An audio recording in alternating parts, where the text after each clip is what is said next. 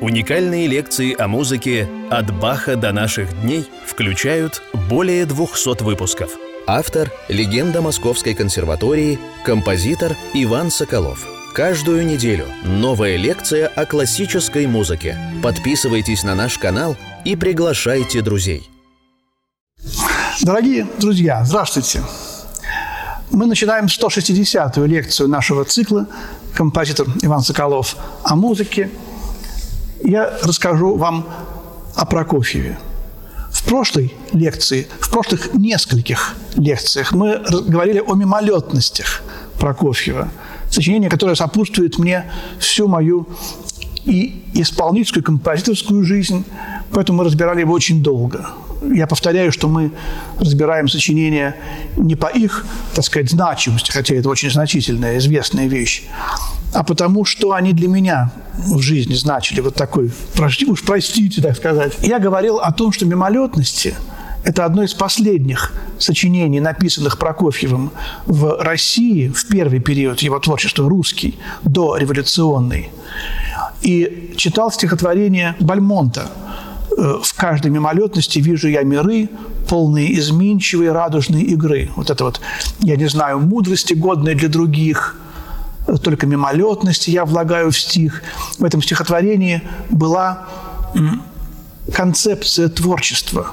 Бальмонт в 1903 году еще создал, э, озвучил эту концепцию, как каждый композитор творит в каждом отдельном сочинении свою вселенную абсолютно заново. Вот помните, хорошо темперированный клавир, модель вселенной. Вот здесь миры полные изменчивой радужной игры. Вселенная просто, так сказать, создается моментально в каждом сочинении. Просто композиторы уже настолько, ну, можно сказать, шутливо, навострились создавать вселенные. Постоянно эти вселенные из, так сказать, по мановению руки вот в этих меморациях прям какие-то звезды выскакивали оттуда. И вот эта вот изменчивость, эта радужность, это игра. И Бальмонт говорил, не кляните, мудрые, мудрые. Какое вам дело для, для меня, философы? Философы, забудьте про этого такого сумасброда, поэта. Я ведь только облачко полное огня, облачко – я зову только мечтателей. Вот, то есть эти мимолетности, они могли бы называться какими-то, может быть, мечтами. Вот у Скрябина есть поэма «Мечты», первое его симфоническое сочинение. А Прокофьев э, начинал э, овладевать симфоническим оркестром с сочинения «Сны», короткой такой симфонической поэмы, и э, посвящалась эта симфоническая поэма автору, начавшему мечтами сны это Прокофьев, а мечты – это Скрябин. То есть Прокофьев отталкивался от Скрябина. И вот эти мечты, эти сны, эти мимолетности, э, это какая-то субъективность и такая демонстративная, в общем, э, независимость от э, философии, от мысли, от трезвости – в буквально в переносном и прямом смысле слова Бальмонт увлекался, так сказать, винопитием, но это, так сказать, нас сейчас не касается. Он был поэт высочайшего уровня, высочайшего полета. И вот почему я об этом вспоминаю, об наших нескольких предыдущих лекциях. Потому что сегодня мы займемся э, двумя сочинениями Прокофьева, которые абсолютно диаметрально противоположны мимолетностям – Помните, мы разбирали э, Скрябинскую седьмую сонату, а потом десятую. Я говорил, что десятая – это негатив седьмой. Это э, седьмая и десятая на двух полярных ступенях и квинтового круга, и человеческого миросозерцания, и э, красочного спектра. На двух полярных полюсах мироздания. Седьмая и десятая.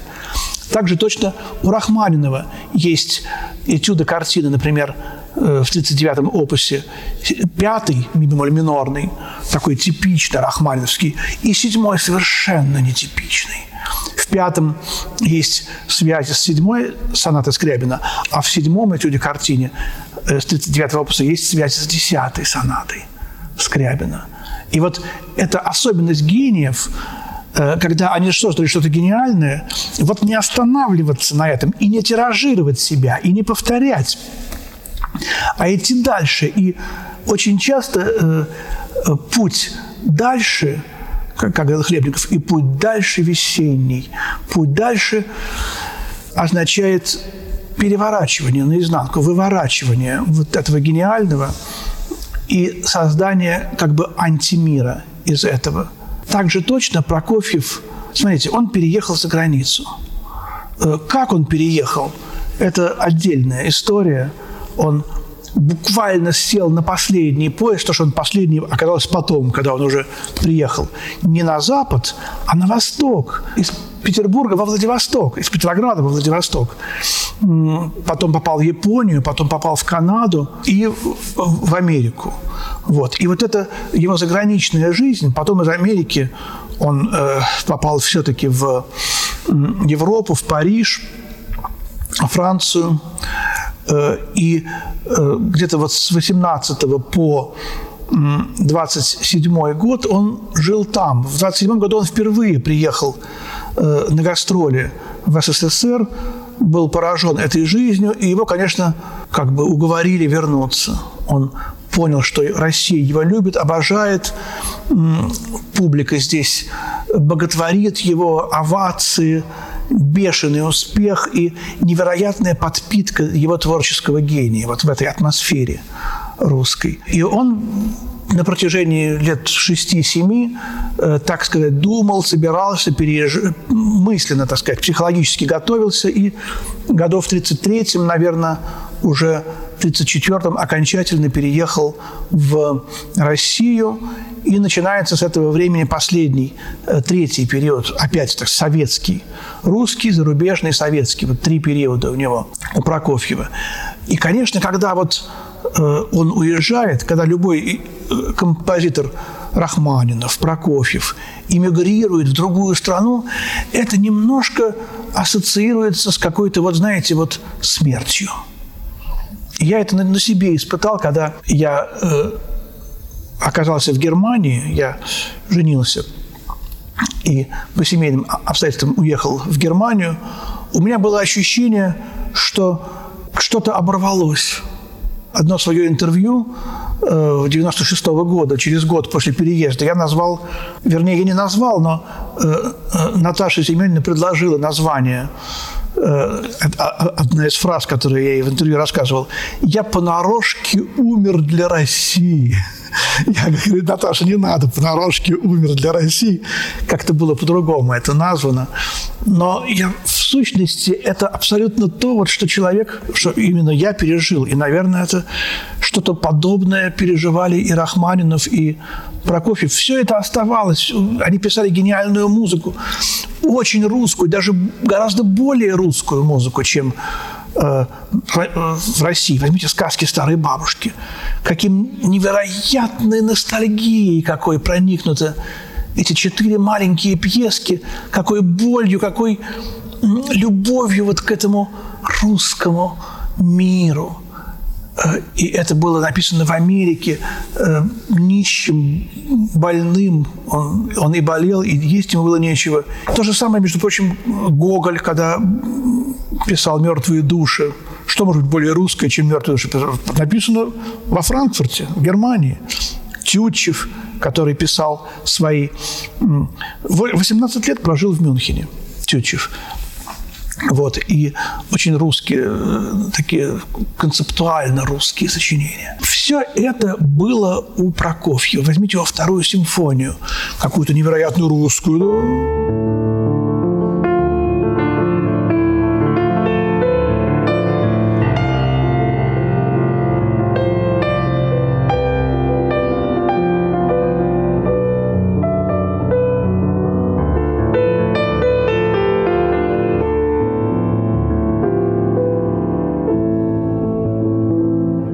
Это я сыграл немножко не в той октаве, это играют солирующие контрабасы.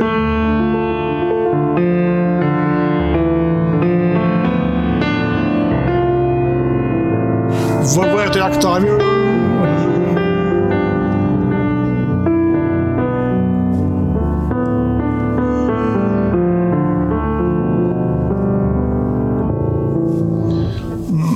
вторая часть второй симфонии, тема с вариациями, тема...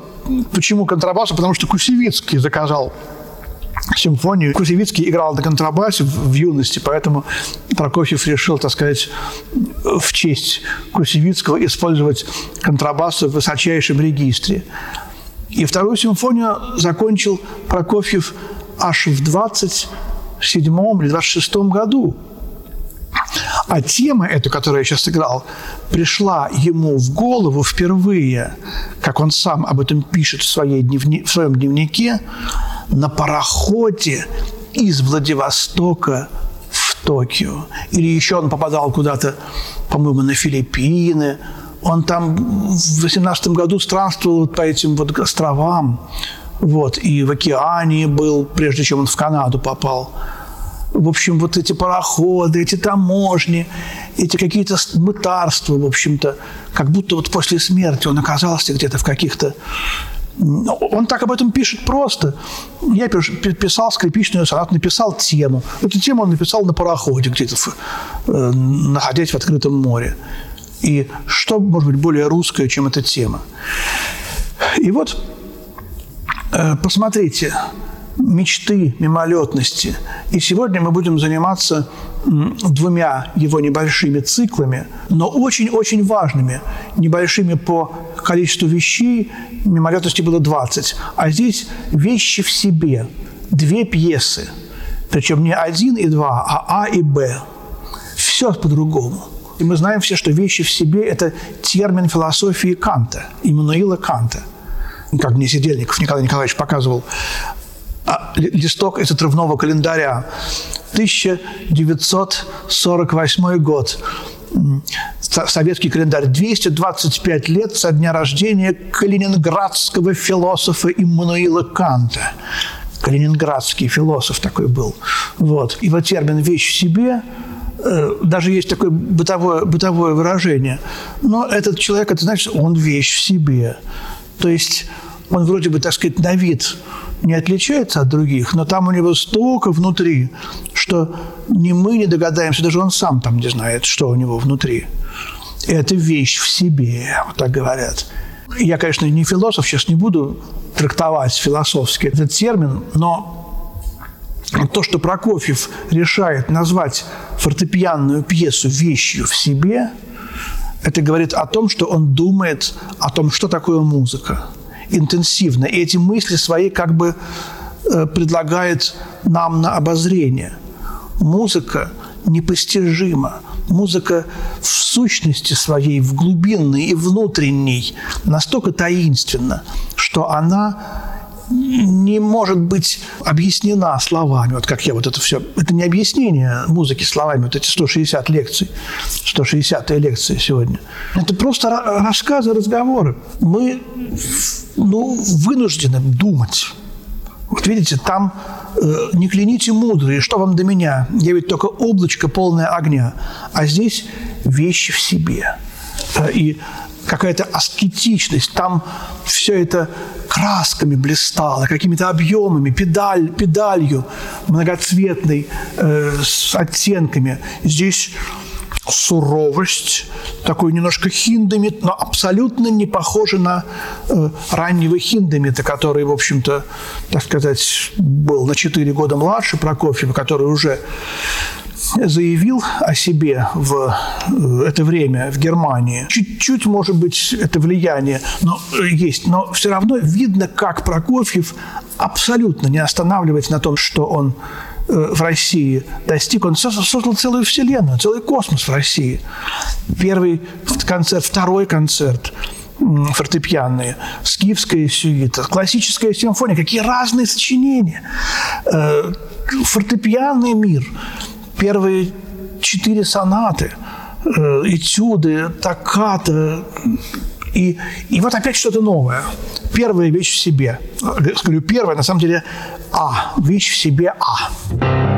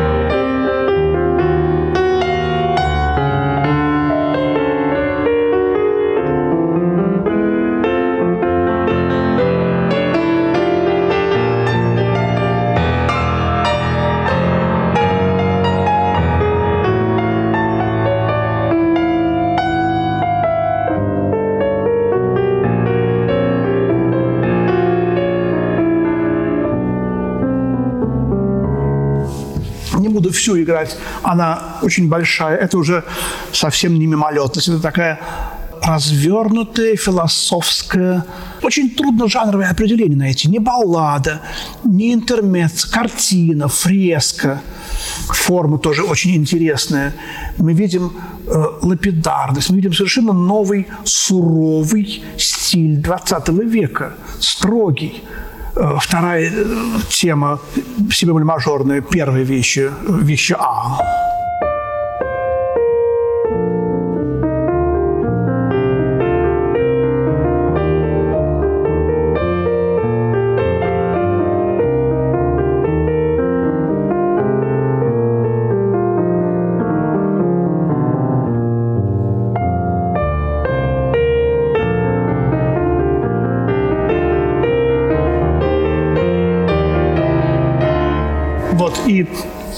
хиндемит, простота, нарочитая э, диатоничность. Знаете, вот как бы демонстративная бескрасочность. Вот это потом у него Шостакович возьмет. Вторая вещь в себе немножечко э, примыкает к первой, более э, шуточная модерата скерцанда, умеренно шутливо вещь. Опять говорю, вторая, на самом деле это «Б». Никаких чисел нет. Это тоже очень важно для Прокофьева. Число – это образ, а буква – это совсем другое. Вот понять, чем э, вторая вещь в себе отличается от вещи в себе «Б», это значит понять суть этой музыки. Почему именно «Б»? Потому что число оказывает на музыку, это уже как бы, как бы краска, это уже как бы образ. А буква – это ум, это суть, это мысль, это слово, основа для слова.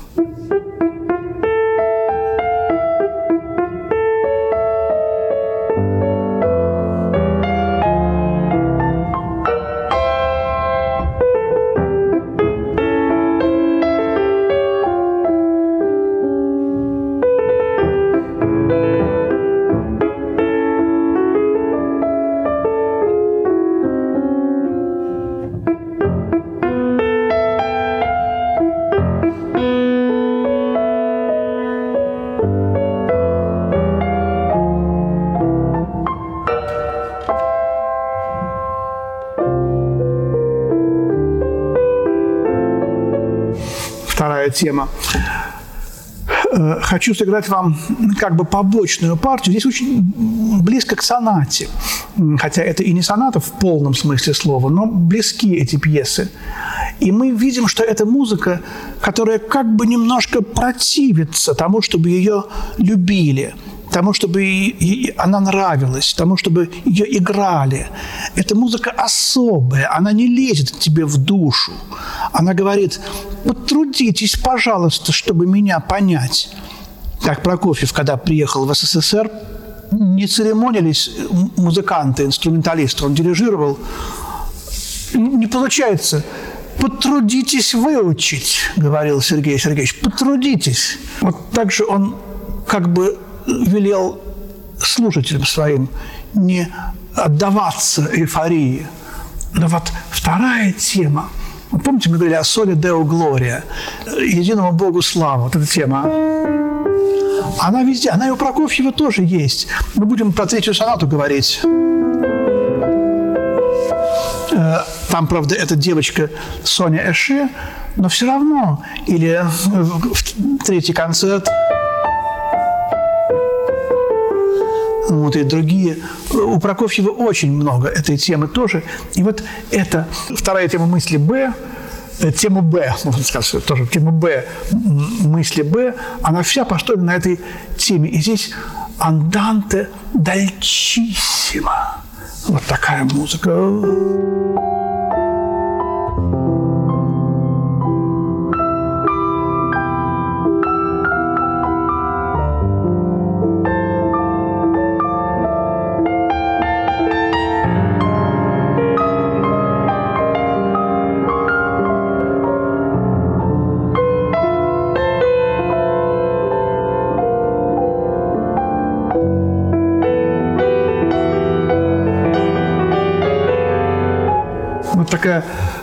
Что она очень сразу стала сильно более понятна от того, что он добавил немножечко чувства, немножечко этой нежности, дальчиссимо. Был ли он нежный? Э, он был очень строгий, суровый.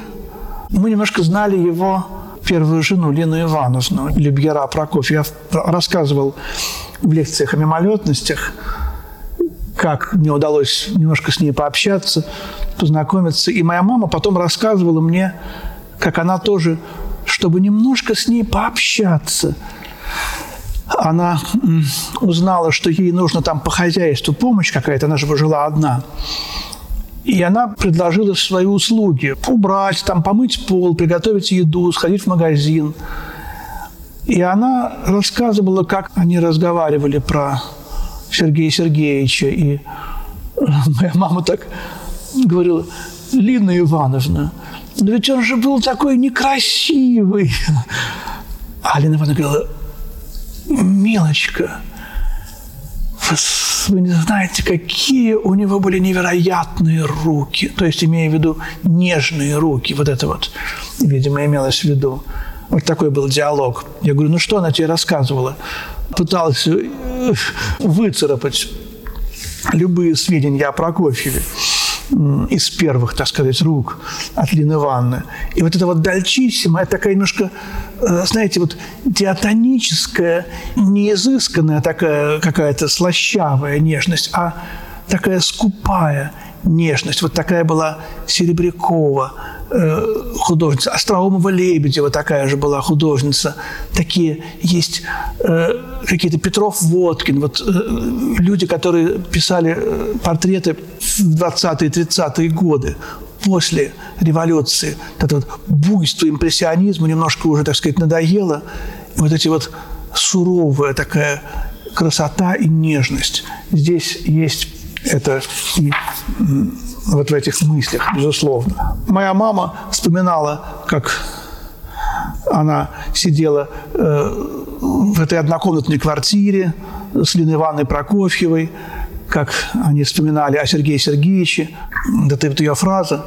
«Милочка, у него были такие руки, у него были такие руки. Она имела в виду, конечно, что он был нежный муж. Вот, видимо, это, конечно. И для меня это было очень важно, потому что я помню, я овладевал э, основами пианизма. Тогда, вот когда мы с ней разговаривали, Лена Ивановна уехала за границу в 70-е годы. Году в 74-м, я помню, провожал ее на белорусском вокзале. Родители привели меня, спасибо им чтобы я еще один последний раз увидел в поезде Лену Ивановну, сказал ей «до свидания». И, в общем, она умерла в 89 году, ей было уже за 90 лет.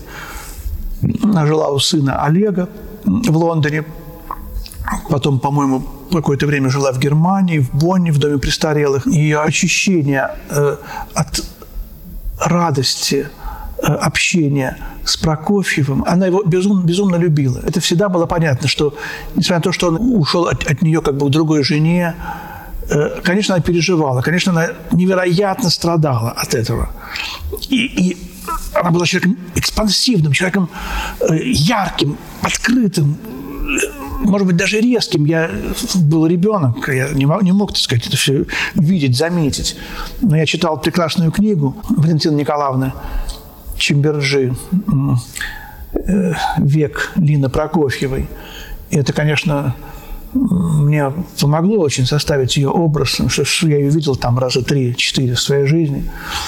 Это вот дальчиссимо, эти нежнейшие вот эти вот образы Прокофьева, они как-то для меня стали очень ясными, когда э, именно вот мне мама сказала про, про его руки, я понимал, что ласкать клавиши рояля – это тоже очень важно для пианиста. Этому, кстати, меня научил еще и Николай Павлович Станишевский, о котором будет в свое время отдельная лекция, может быть, даже две или три. Это отдельная, очень большая глава в моей жизни. Общение с великим педагогом и пианистом Николаем Павловичем Станишевским. Вот. Он говорил о том, что как надо бережно относиться к клавишам – и как надо э, боготворить вот это чудесное живое создание, вот этот, этот рояль, этот инструмент. И как очень важно, с каким чувством мы прикасаемся к этому инструменту. Как-то мне пришла в голову такая мысль, когда я кому-то преподавал, с каким чувством мы прикасаемся к инструменту, с таким же чувством мы прикасаемся к жизни. Вот как мы относимся? Если мы грохочем, лупим по инструменту, значит, мы лупим и грохочем по жизни. Значит, мы расталкиваем всех и идем, так сказать, по жизни, несмотря на что.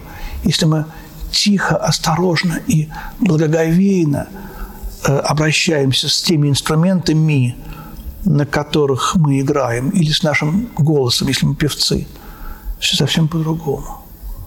Вот. И вот так получилось, что я сказал, что мы будем заниматься в этой лекции вещами в себе и мыслями, но э, меня завело, и мы уже мыслями будем заниматься в следующей лекции, дорогие друзья. Вы меня простите, так вот мы импровизируем, и поэтому нашу первую лекцию по вещам Прокофьева заграничного периода, 160-ю лекцию, мы посвятим только сочинению Прокофьева «Вещи в себе», и на этом мы ее закончим. Спасибо большое. До свидания. Всего доброго.